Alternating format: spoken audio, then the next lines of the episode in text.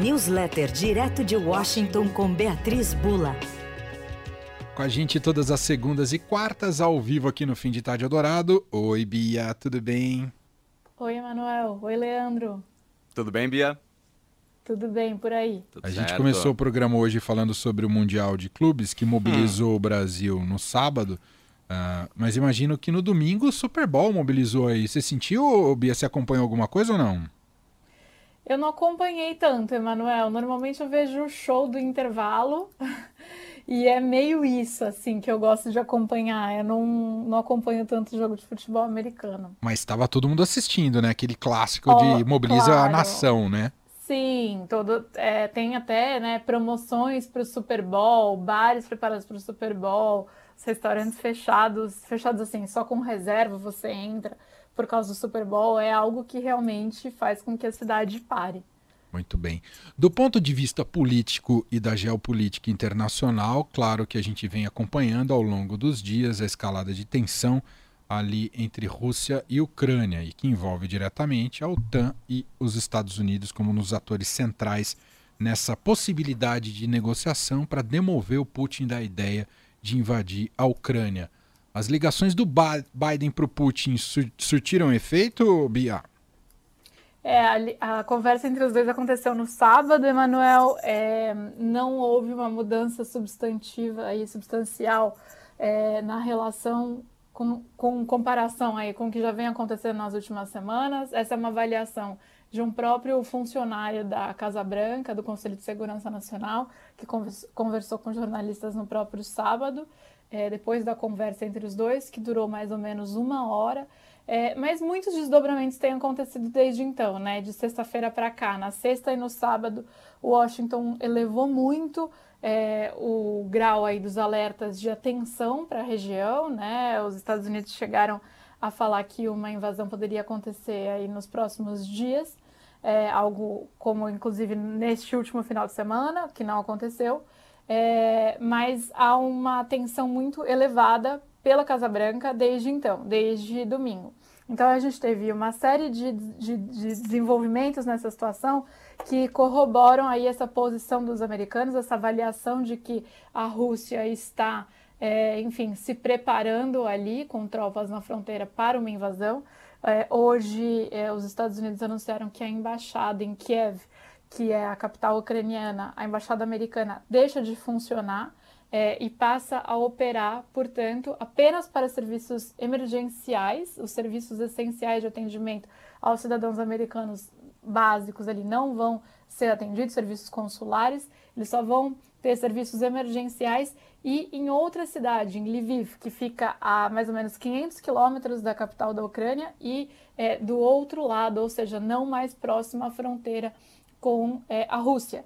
É, é, um dos sinais né, de que os americanos se preparam para uma situação que é uma situação de invasão, uma situação de possível guerra.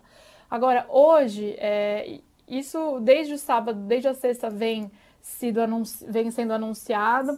Hoje co confirmaram essa questão da embaixada.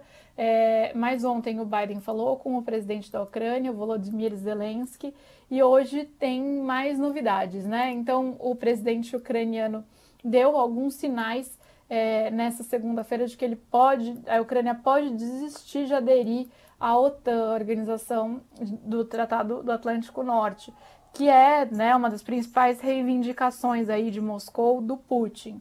É, a Rússia já indicou que é, se houver um, uma renúncia formal a esse desejo da Ucrânia de integrar a OTAN, portanto, isso seria recebido, bem recebido por Moscou, é, mas ainda está tudo no ar, ainda não se sabe se de fato isso vai se concretizar ou não. Em todo caso, também o presidente da Ucrânia disse ter recebido informações de aliados de que a Rússia se prepara para uma invasão na quarta-feira, no dia 16, dia que o presidente Bolsonaro deve se encontrar com o Putin lá em Moscou. Verdade. Ah, nessas declarações da Casa Branca, é, o, a, digamos, a, a fala dirigida a Moscou e ao Putin foi que os Estados Unidos responderão pronta e decisivamente em caso de invasão Rússia à Ucrânia esse pronta e decisivamente não se sabe o que é exatamente, né, Bia? É, são sanções econômicas, basicamente, Emanuel, que os Estados Unidos já avisaram que sanções políticas e econômicas é, que vão colocar sobre Moscou, Estados Unidos e aliados. Então, sanções aí duríssimas para tentar estrangular financeiramente, né, é, Moscou, que não necessariamente vão surtir efeito. O que o Biden já disse é que é, nem ele nem a OTAN pretendem colocar tropas na própria Ucrânia, isso porque a Ucrânia não é membro da OTAN, então não há essa obrigatoriedade é, entre os países que são membros do acordo, né, dessa aliança militar, há essa obrigatoriedade de proteção mútua. Então, se um país é atacado, os outros, todos aliados, respondem junto. É, mas nesse caso, é, a Ucrânia não é um membro da OTAN. O Biden já disse, portanto, que não pretende colocar tropas americanas lá. Então, quando ele fala em uma resposta imediata, é uma resposta assertiva, mas desse ponto de vista de sanções econômicas. É, essa conversa com o Putin, ela vem em linha, do Biden com o Putin, vem em linha com todo é, o diálogo que os Estados Unidos é, e os países aliados, né, França, Alemanha, têm tido com é, Moscou, que é o seguinte: a gente só topa conversar se houver algum sinal de desescalada, né? De recuo militar. Então, é, eles cobram que o Putin demonstre que ele está dando algum tipo de passo atrás ali no posicionamento das tropas, para então é, fazer qualquer tipo de conversa sobre a órbita de influência da OTAN, porque né, o que o Putin quer é diminuir essa órbita de influência, impedir aí que a Ucrânia e outras ex-nações soviéticas entrem na OTAN, façam parte dessa aliança militar. É, então, o que Casa Branca e outros governos têm dito é a gente só conversa se é, houver uma desescalada, houver um recuo ali na situação que é registrada hoje na fronteira da Ucrânia com a Rússia. Muito bem.